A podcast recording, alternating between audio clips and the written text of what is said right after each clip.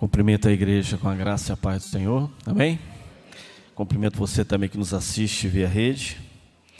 Hoje um dia maravilhoso que o Senhor nos fez. Amém? É, meus irmãos, falamos aqui de preparação para missões, né?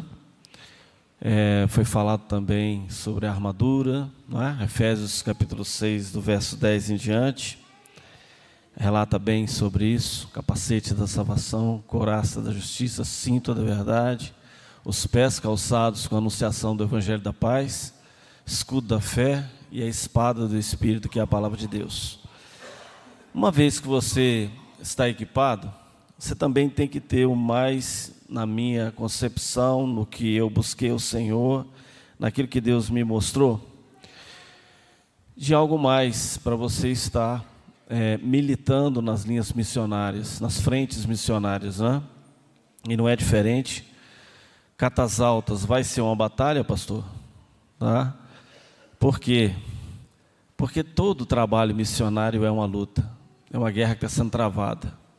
São pessoas que não têm é, a noção de quem é Cristo em suas vidas, pessoas que não conhecem Jesus e que necessitam de conhecer o amor de Deus. E você é o agente desse Senhor Jesus, desse evangelho salvífico. Como agente desse evangelho, você tem que ter algumas preparações. Eu quero falar de uma delas aqui essa manhã.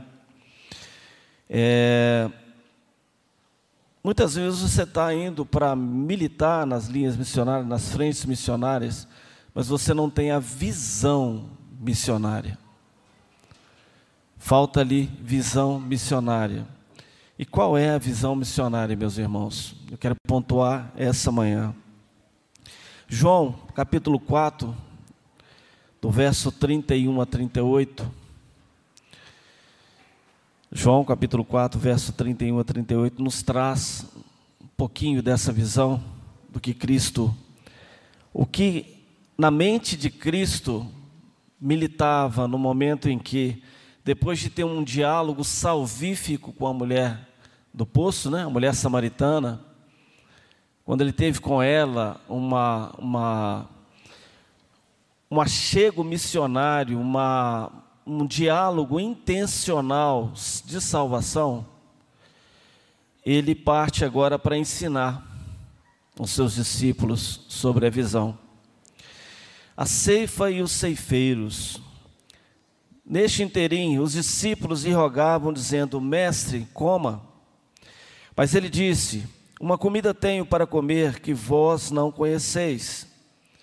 Diziam então os discípulos uns aos outros: Ter-lhe-ia porventura alguém trazido de comer? Disse-lhe Jesus: A minha comida consiste em fazer a vontade daquele que me enviou e realizar a sua obra. Não dizeis vós que ainda há quatro meses até a ceifa? Eu, porém, vos digo: erguei os olhos e vede os campos, pois já branquearam para a ceifa. O ceifeiro recebe desde já a recompensa e entesoura para seu futuro, para o seu fruto. Entesoura o seu fruto para a vida eterna. E de Sarte se alegra tanto o semeador como o ceifeiro. Pois no caso é verdadeiro ditado: um é o semeador e outro é o ceifeiro. Eu vos enviei para ceifar o que não semeastes. Outros trabalham, trabalharam, e vós entrastes no, no seu trabalho. Amém? Vamos orar mais uma vez, Senhor. Querido Deus, eterno Pai, usa minha vida, Senhor Deus, essa manhã. Usa, Senhor, apesar de mim, apesar do meu intelecto, apesar de tudo que sou, Pai. Mas que tudo esteja cativo à vontade do Senhor e que teu Santo Espírito fale à tua igreja através da tua palavra essa manhã, em nome de Jesus. Amém? Meus irmãos, a visão é um grande diferencial para quem está na seara de Deus ou em qualquer coisa que há de fazer. Tem um conto, isso é um conto, uma história, né? só para a gente ilustrar. Existia uma fábrica de sapatos que enviou um vendedor para uma região que ninguém usava sapato. Esse vendedor teve nessa região, olhou, ah, mas aqui ninguém usa sapato. Voltou para a fábrica falando, ó, a região lá não rola não, ninguém usa sapato. Aí ela mandou um outro, vamos tentar com mais um vendedor. Chegou lá, o cara olhou e falou assim: olha, Aqui ninguém usa sapato. É uma grande oportunidade para a gente. Ninguém usa. Vamos lá, vamos mostrar a eles como usa. E assim foi. E a empresa se estabeleceu naquele lugar com fábrica, de tanto que vendeu. História, um conto, só para a gente ilustrar, que por muitas vezes você olha para aquele que precisa ser alcançado pelo Senhor sem a visão de Jesus. Você olha o que está aparente, você olha o que ele está te apresentando naquele momento. E foi o que Jesus ensinou os seus discípulos. Quando eu fui aquela mulher à beira do poço, para vocês, ela aparentava uma pessoa que não me ouviria, uma pessoa que não era digna de mim, uma pessoa que é rejeitada pelos judeus, uma pessoa que não era digna da salvação, da minha salvação, assim dizendo Jesus para eles. Mas eu fui lá e mostrei para vocês que dela iria se multiplicar a salvação em Samaria. A palavra de Deus assegura isso. Que impactou a vida de quem estava, quem ouviu ela dizer da palavra de Deus depois do encontro maravilhoso com Cristo. A diferença está na forma como olhamos as coisas, pessoas e situações. Olha só, Jesus tinha um olhar missionário todo o tempo. Todo o tempo. Nós falamos de William Carey, né, que foi um dos ensinou os batistas a fazer missões, mas na verdade é Jesus o grande missionário. Ele veio com uma missão: salvar e remir o homem, reconciliar o homem com Deus através do seu sacrifício remidor. Tudo ele via pela ótica divina, a ótica do Pai. Tudo que Jesus batia o olho e falou: Não, tem coisa do meu Pai aqui, eu preciso agir. Ele havia pregado para uma mulher à beira do poço, ele viu um potencial missionário naquela samaritana.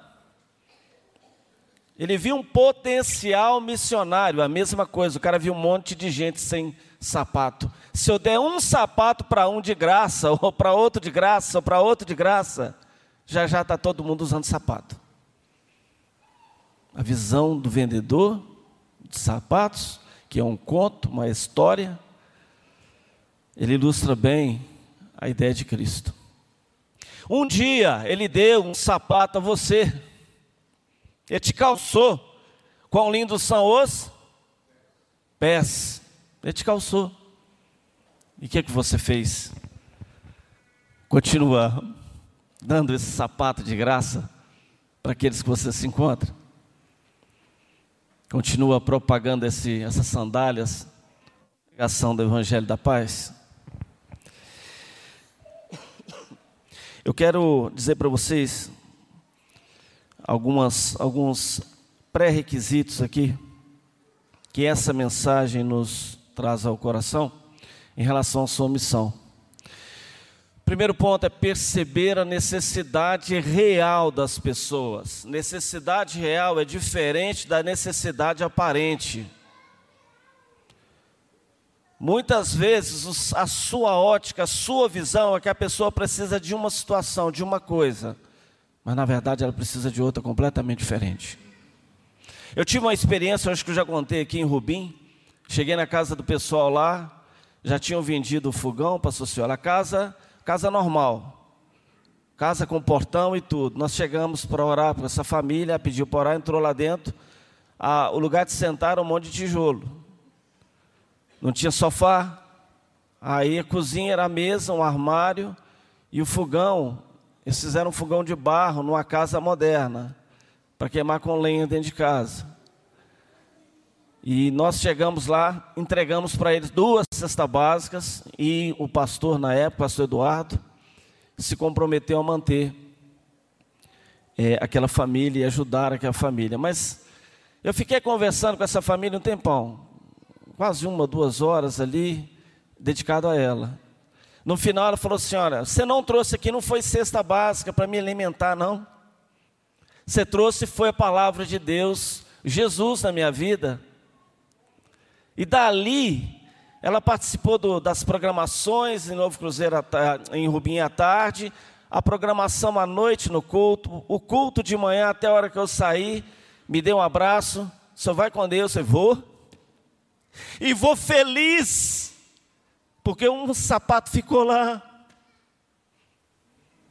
Você tem que ter a visão de Deus, se alegrar com as coisas que Deus se alegra. Deus se alegra. Deus se alegra com o louvor, pastor, com a igreja organizada, com tudo, mas a alegria do Senhor, que é a nossa força, é uma alma que se converte. E através da sua vida, é através de você. Essa obra é feita através de você, pelo poder que há no Espírito Santo de Deus. Jesus ensina no verso 31, neste inteirinho os discípulos lhe rogavam, dizendo: Mestre, coma. Com certeza Jesus tinha uma preocupação tremenda na salvação, na propagação dele mesmo. Que ele dizia: Ó, comer é segundo plano, ou terciário muitas vezes. Com certeza deixava de comer, deixava de beber água muitas vezes, para atender. A Bíblia relata, né, reservadas proporções, que se fossem relatar os feitos de Jesus, os livros não caberiam, reservadas as proporções da época, lógico. O que aprendo aqui com o verso 31 que às vezes queremos que as pessoas elas queiram o que nós queremos. Por exemplo, deu fome, eu quero é almoçar. Mas a obra e a missão e a visão e a oportunidade diz: caminha mais um quilômetro, conversa mais uma, duas horas, esteja com essa pessoa que por muitas vezes pode fazer uma bobagem e você está levando para ela salvação. Às vezes a gente pensa assim, ô fulano, eu vou almoçar e volto, não é assim? Normal? Jesus ensina que, olha, estou com fome, mas a minha prioridade foi estar com essa mulher. A minha prioridade, o meu alimento é qual, gente? O que, que ele fala? Vontade de ganhar almas, verso 32 a 34. Mas ele disse: Uma comida tenho para comer que vós não conheceis Aqui ele afirma aos seus discípulos: Vocês não conhecem a comida que eu me alimento dela. Diziam então os discípulos uns aos outros: Teria alguém porventura trazido algo ao que comer? Aqui relata claramente, muitas vezes, a nossa ignorância, que o próprio Espírito Santo está mostrando qual o alimento. O alimento claro aqui é poder de Deus, movimento de Deus, agir do Espírito Santo, conversão de almas. Você se encher do Espírito Santo de Deus. Porque não há como o Espírito Santo te usar de uma forma salvífica e consciente, você consciente, e você não perceber que você está cheio do Espírito Santo de Deus. Não tem como, irmãos. E a coisa mais maravilhosa do mundo é quando você é usado não como a mula de Balaão, que não tinha raciocínio, que estava falando, mas plena consciência. O Senhor está me usando aqui, deixa eu continuar, deixa eu falar, deixa eu seguir, deixa eu ser usado. Essa que é a questão alimento que Jesus está falando ali, que com certeza Jesus já sentia. Essa mulher vai trazer almas e mais almas. Eu tenho que investir nela. Percepção espiritual. E muita gente, muitas vezes a gente fica em uma paixão missionária fora do comum. Gente, todas as vezes que Jesus, o Espírito Santo nos usa na obra missionária, Pastor, eu entendo que é fora do comum, é fora do normal do ser humano. Porque se depender de nós, nós queremos fazer as nossas coisas primeiro, nós queremos caminhar no nosso caminho primeiro, nós queremos que tudo se ajeite ali. Ah, não, eu vou falar ali, mas eu preciso fazer uma viagem aqui, eu preciso. Qual é a sua agenda? Qual é a sua agenda? A sua agenda é sua ou é do Senhor? A visão é sua ou é a do Senhor? Não estou falando aqui que os seus planejamentos, as suas viagens de férias, viaja, Deus permite isso. Deus te dá esse, esse, essa, essa bênção, essa dádiva dele de um período de descanso. Todos nós temos. Mas enquanto descansamos, ainda assim vivemos na visão. David Bledsoe fala sobre isso. Lugar que ele chega, no hotel que ele chega, ele quer conhecer a realidade das pessoas, ele quer se relacionar, ele quer ver a necessidade de cada um.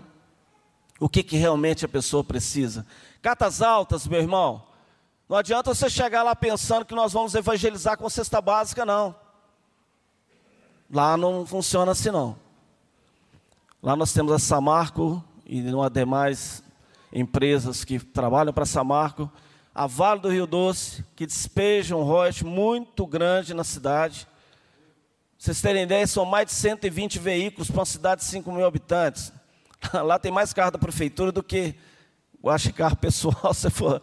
É lógico, né, gente? Brincadeira, mas você vira uma esquina, tem um carro com Prefeitura Municipal de Catas Altas. Vira outra esquina, Prefeitura Municipal de Catas Altas. Eu falei, só tem carro da prefeitura aqui. Educação, saúde. Lá, o que acontece com as meninas? As meninas arranjam um filho, se cadastram na prefeitura. Se não tiver onde morar, recebe albergue lá, que são casinhas que a prefeitura fez. Casa boa. Pré-natal completo. Todo o enxoval. Todo. E o pós também e uma oportunidade, se ela estiver realmente dando retorno, de trabalhar para a prefeitura. São 5 mil habitantes na cidade, mais uns 20 fora, no entorno. Normalmente é assim para as regiões aí, rurais. Então nós temos o quê? Um, uma situação em que as pessoas não precisam. Né? As pessoas já têm as suas necessidades é, supridas. E isso é muito perigoso para a fé. Porque o homem, quando não precisa de nada, Jesus também. A, a, infelizmente, né, ou, ou, seja, quando a gente vai é chamado por amor e pela dor, né, eu não creio muito nessa questão, não, porque todos nós somos chamados todo o tempo.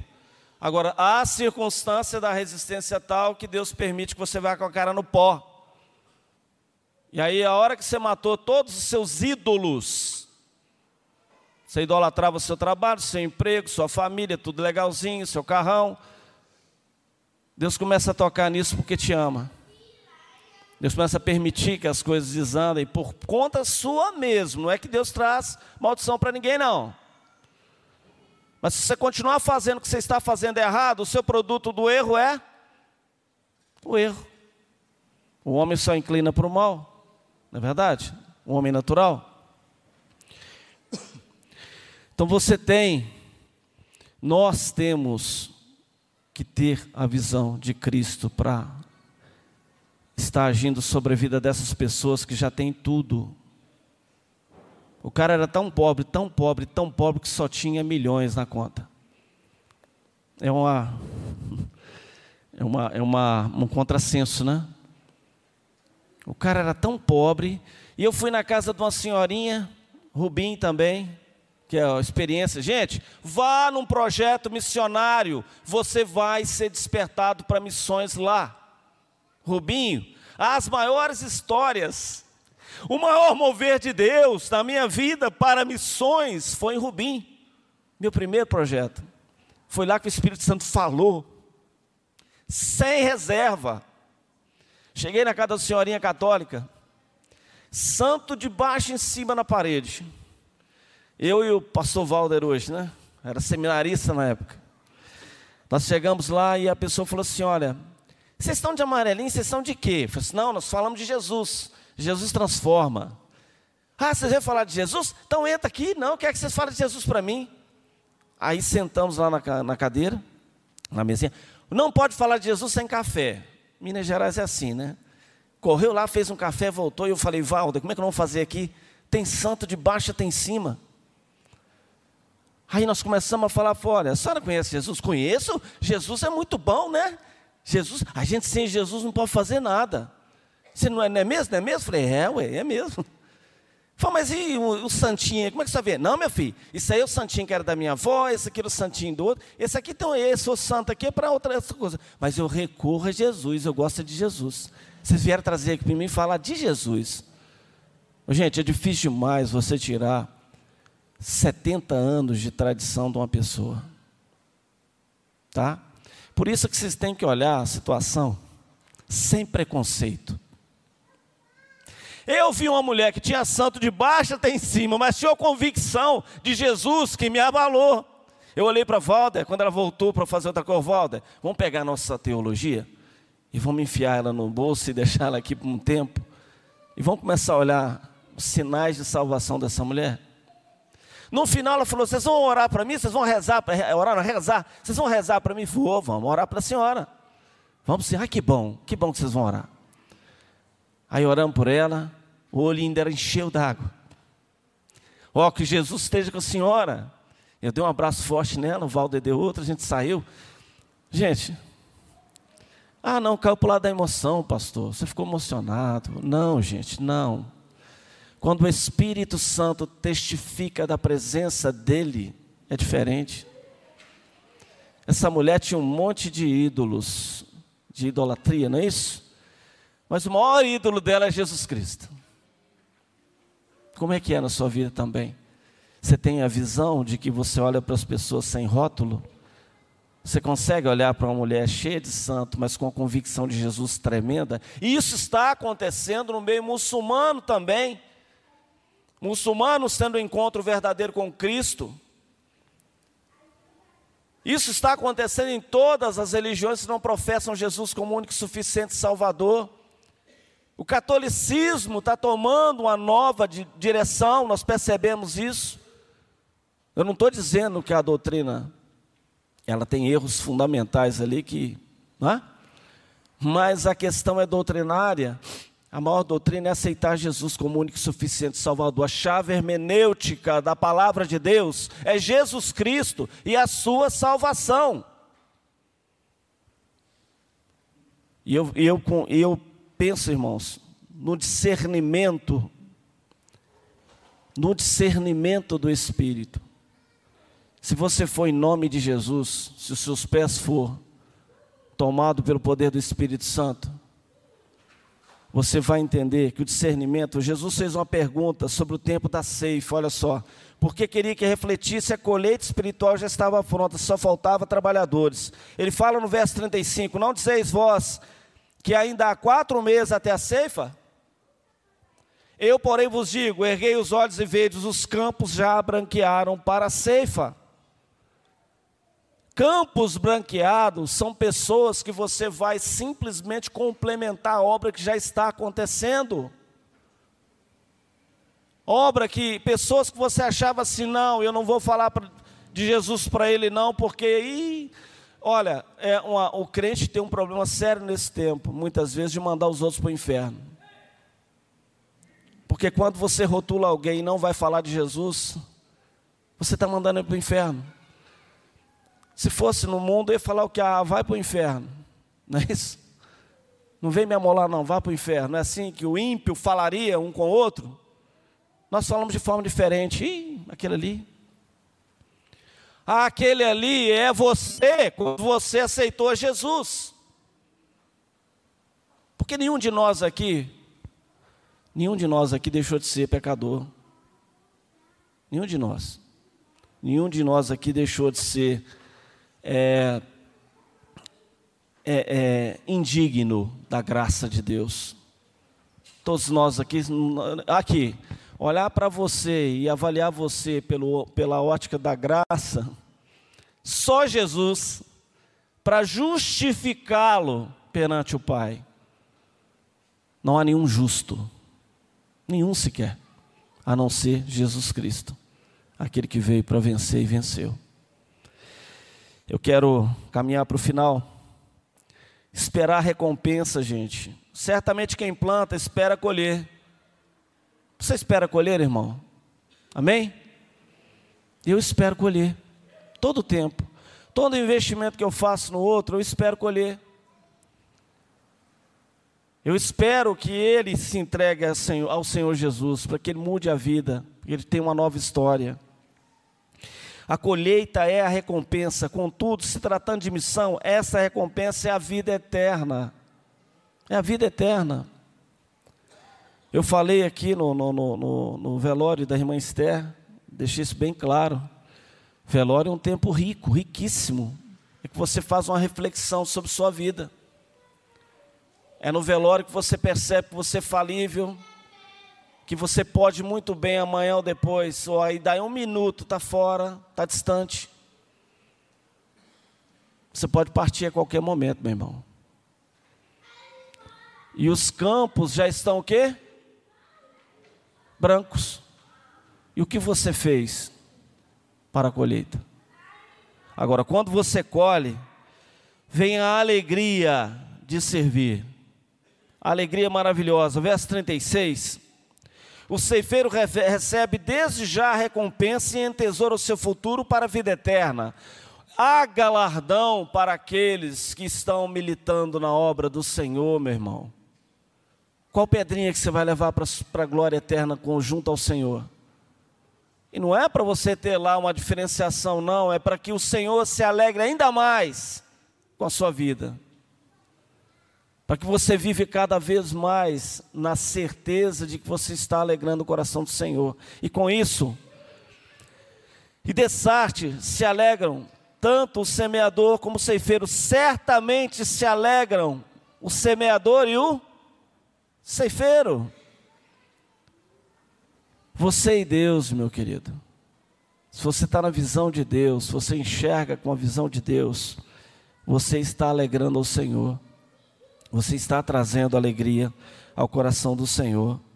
Ao colher, o ceifeiro deve ter tanta alegria que compartilhe seus frutos com as outras pessoas.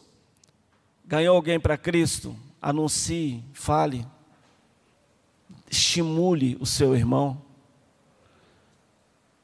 Por, sabe por quê? Muita gente acha que a missão ela é assim, ó, ou é o pastor Zé Augusto, ou é a Késia envolvida com missões, ou é o Carlinho, ou é o Nilson.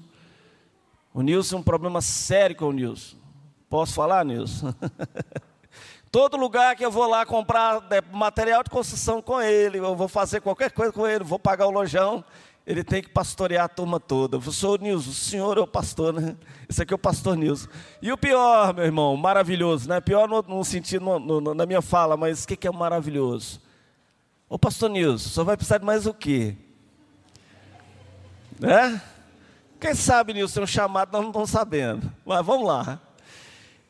Gente, a primeira pessoa que identifica que você é do Senhor é quem está te ouvindo. Eu fiquei muito apertado na, no meu chamado.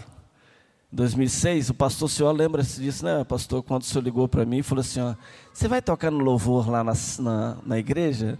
Falei, pastor, nunca toquei na igreja. Ah, não, lá é uma célula grande. é lá uma célula enorme, lá, uma célula de 20 pessoas. Não, tá bom, se é uma célula, eu vou.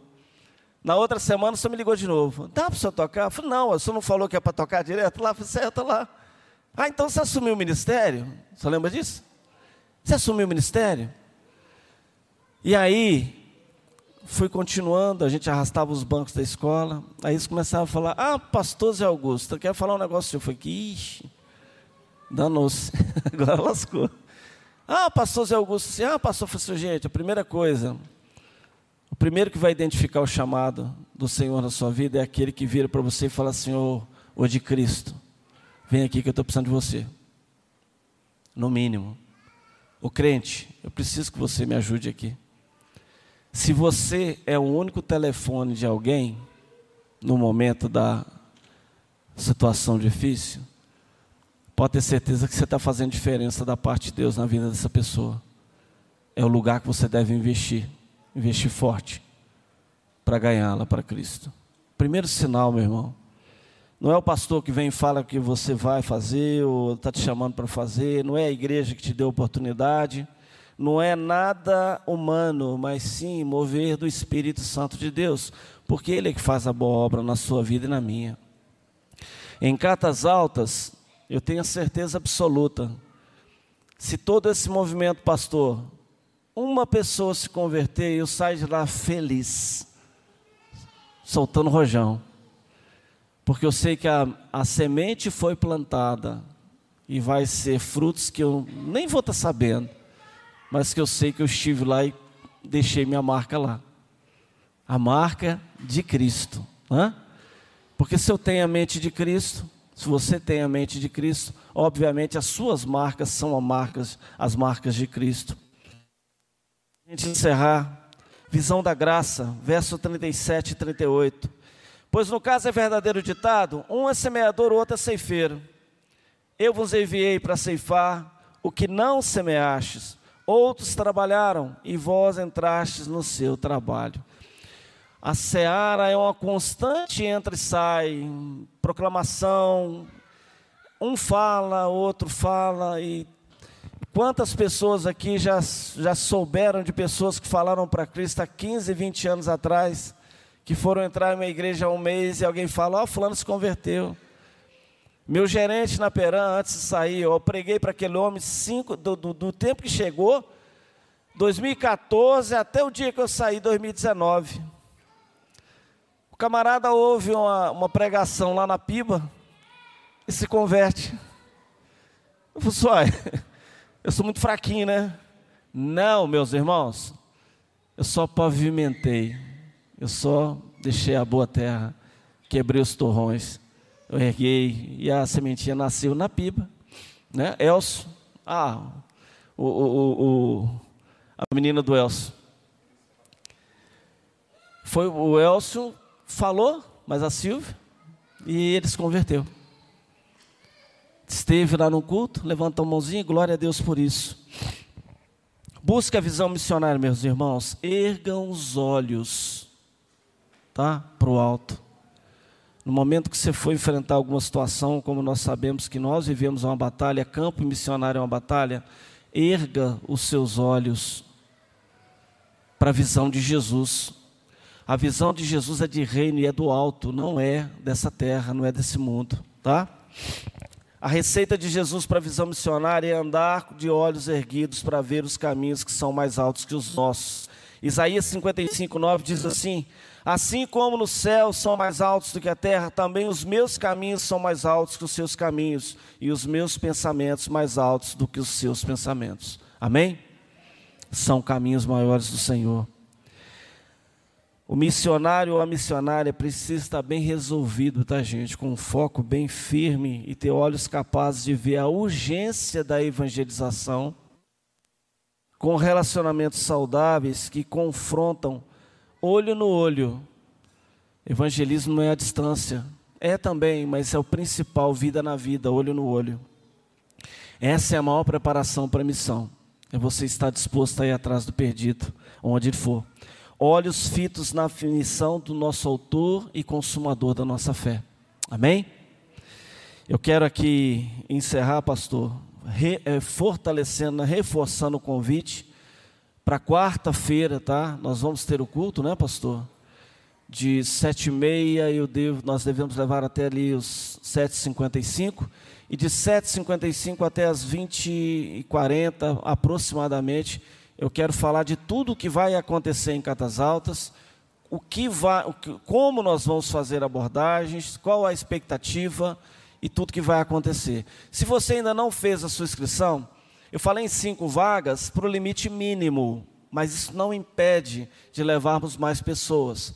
Tá? Eu, eu estipulei um número para que a gente possa ter aí uma segurança maior nas preparações. Mas eu quero que você nessa visão missionária, se você nunca participou de um trabalho missionário, queira participar, esse é o momento.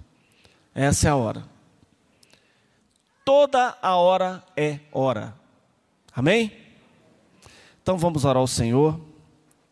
Pedir ao Senhor que nos abençoe e nos guarde. Senhor Deus eterno Pai, Pai amado, Pai querido, glorificamos teu nome, Senhor, e agradecemos a ti por todas as coisas, ó Pai por essa palavra, Senhor, que o Senhor ministrou meu coração, com a visão, meu Pai de reino, uma visão de Jesus, uma visão que alcançou aquela mulher de Samaria, Senhor Deus, uma visão que multiplicou a palavra dele mesmo, ó Pai, e a sua salvação, Pai.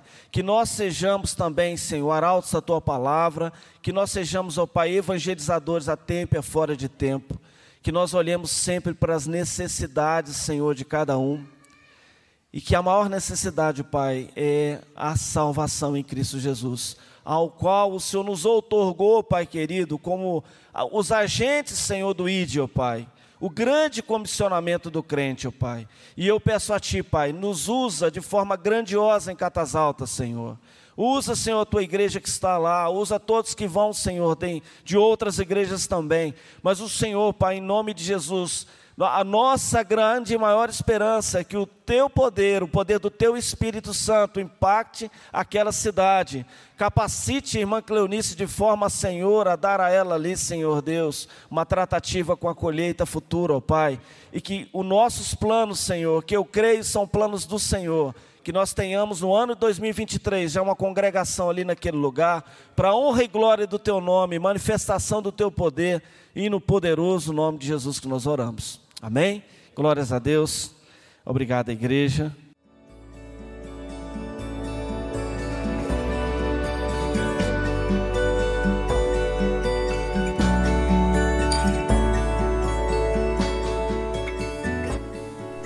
A Igreja Batista do Bom Retiro tem plena convicção de que a palavra de Deus é poder para salvar e transformar vidas. Nosso desejo é que essa mensagem tenha alcançado seu coração. Para saber mais sobre quem somos e em quem acreditamos, acesse ibbrpatinga.com.br.